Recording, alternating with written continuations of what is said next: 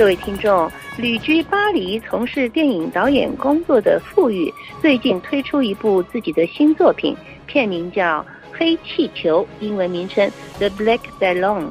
本次中华世界为大家采访傅玉先生，请他谈一下他自己的这部作品《黑气球》的缘起以及经过。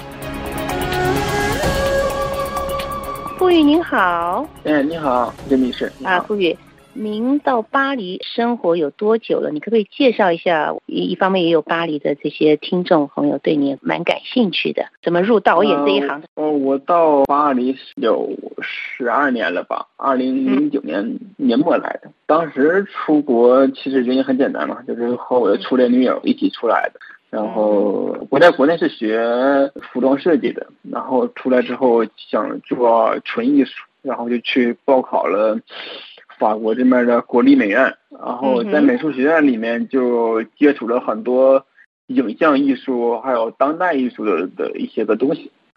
嗯，然后发觉自己对影像艺术特别感兴趣。嗯嗯。然后开始的时候是并没有想做电影，因为开始我也没有对对电影很感兴趣。开始我只是做一些个视频艺术，就是一个叫 video video 的。嗯。然后后来我有一个读巴黎八大的一个朋友，嗯，然后他委托我帮他写一篇论文，他是在巴黎八大是学电影电影导演的，然后他让我帮他写一篇论文，是关于一个法国特别有名的导演，叫做霍贝克松，嗯，然后我就开始帮他写这篇论文，然后我就开始研究这个呃霍贝克松，看了他的书。呃，还有他的电影，然后就突然感觉这个人特别有意思。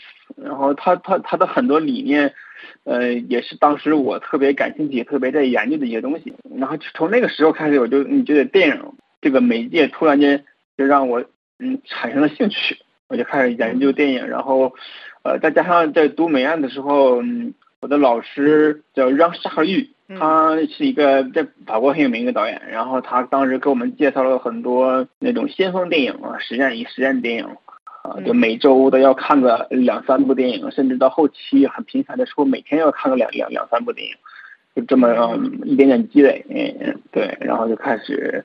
就到毕业，毕业之后就开始一边在一些剧组里去做一些个摄影，还有一些个其他的工作，然后来给自己积积攒经验。然后在二零二零年年初的时候，正正好新冠疫情爆发的时候，我就想说一定要自己亲手去拍一个比较成型的影片，嗯，比较正规的，有自己的剧组，然后成型的影片，然后就去，然后就开始持续两年吧，嗯，就是连拍摄，然后再制作，然后再补拍，断断续续的持续两年。才把这个黑皮球就给做完了，大概是这样的方式。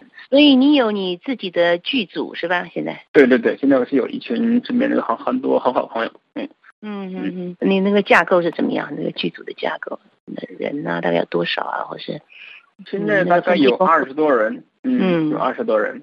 有我的摄影指导，我的掌机，我的美术副导演啊，制片还是相当相当已经具规模了嘛哈。嗯，就有点小小小的规模，对，嗯嗯，就大家合作的会比较顺利，然后大家也比较信任我，就我说这点就特别开心。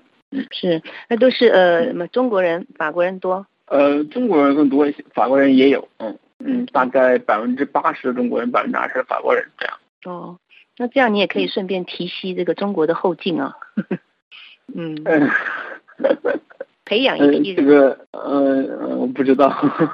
这个老实说，我在中国的时候，我基本上没有怎么开开看过电影。然后我的电影启蒙都是从法国开始，所以说，我其实看中国电影看的不多。嗯，所以说这个说对中国电影产生一定影响。是你从这个服装设计转到电影，这个也是还蛮这个奇葩的哈。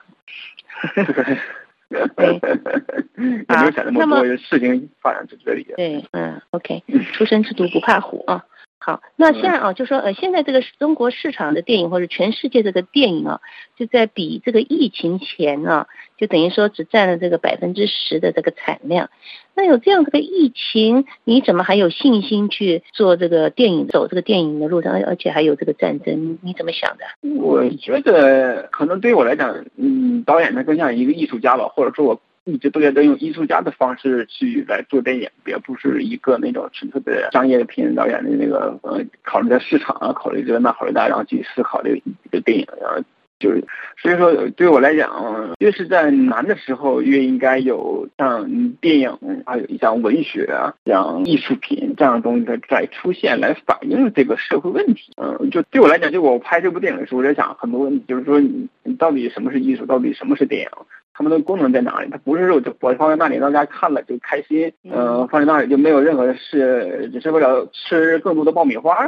嗯，这不是我想要的。嗯，我想要说它更能展示一些社会的议题。我并不会说我我给出什么答案，但是我想更说提出答案，或者说提出问题、展展示问题的那个人。对，嗯，那你在这个呃中国或是台湾的导演里面，或是法国的导演里面，你最欣赏的可不可以举出一两位？法国我最喜欢的就是郝柏布松，嗯，布松，嗯，对。然后台湾我最喜欢蔡明亮，嗯，特别喜欢蔡明亮。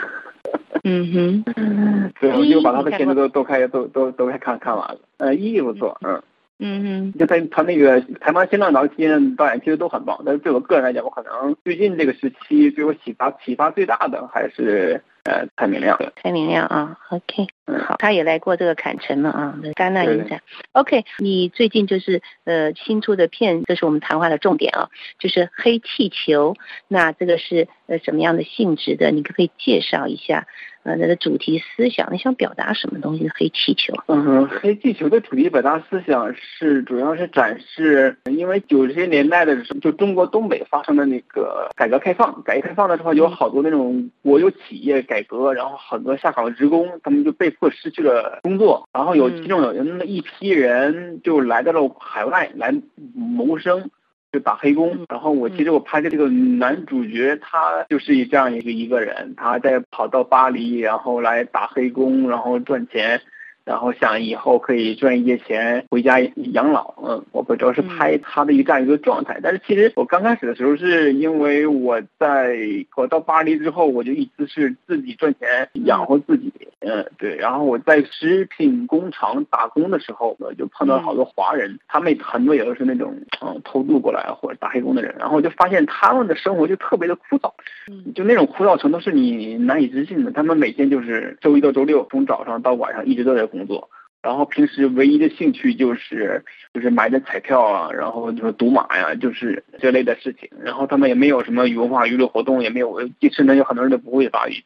就是每天重复的过了这样这种机械般的生活，这种生活状态就是让我很难自信。嗯，然后我就想说去拍一个什么样这么一个影片来反映他们这种麻木的这种生活状态，这种麻木和无奈的生活状态。然后后来我就遇到了这个我这部电影影片的男主角，然后他跟我讲了他的故事，然后他们那种生活状态和这个就感觉嗯，他特别适合出演我的影片，然后我就。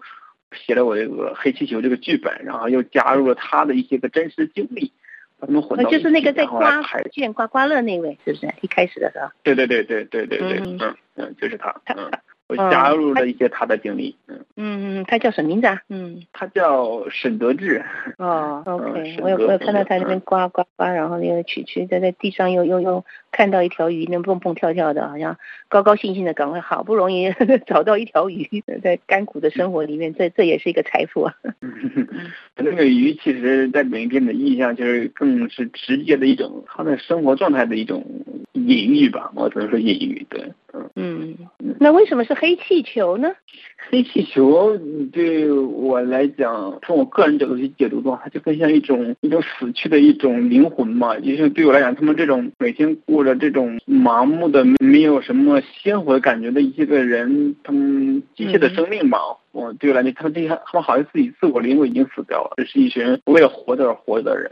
就像一群他们的那个灵魂，或者说他们的生命力，早就已经消失了，像气球一样。呃，像影片这气球一样，早就已经飞往了城市的高空，已经被这个这个城市，被他们这个生活的窘境所压迫的，就剩下一个干枯的身体。嗯，你在做梦中有梦到这个黑气球是不是？做梦当中没有。嗯，用小的绷一下绷住绷住一个黑气球来来代表你这个电影的主题，肯定应该有一个核心嘛。嗯，呃，黑气球其实也和法国有一部很有名的影片叫做《红气球》。嗯，红气球讲述了一个小男孩和一个红气球的一个童真的故事。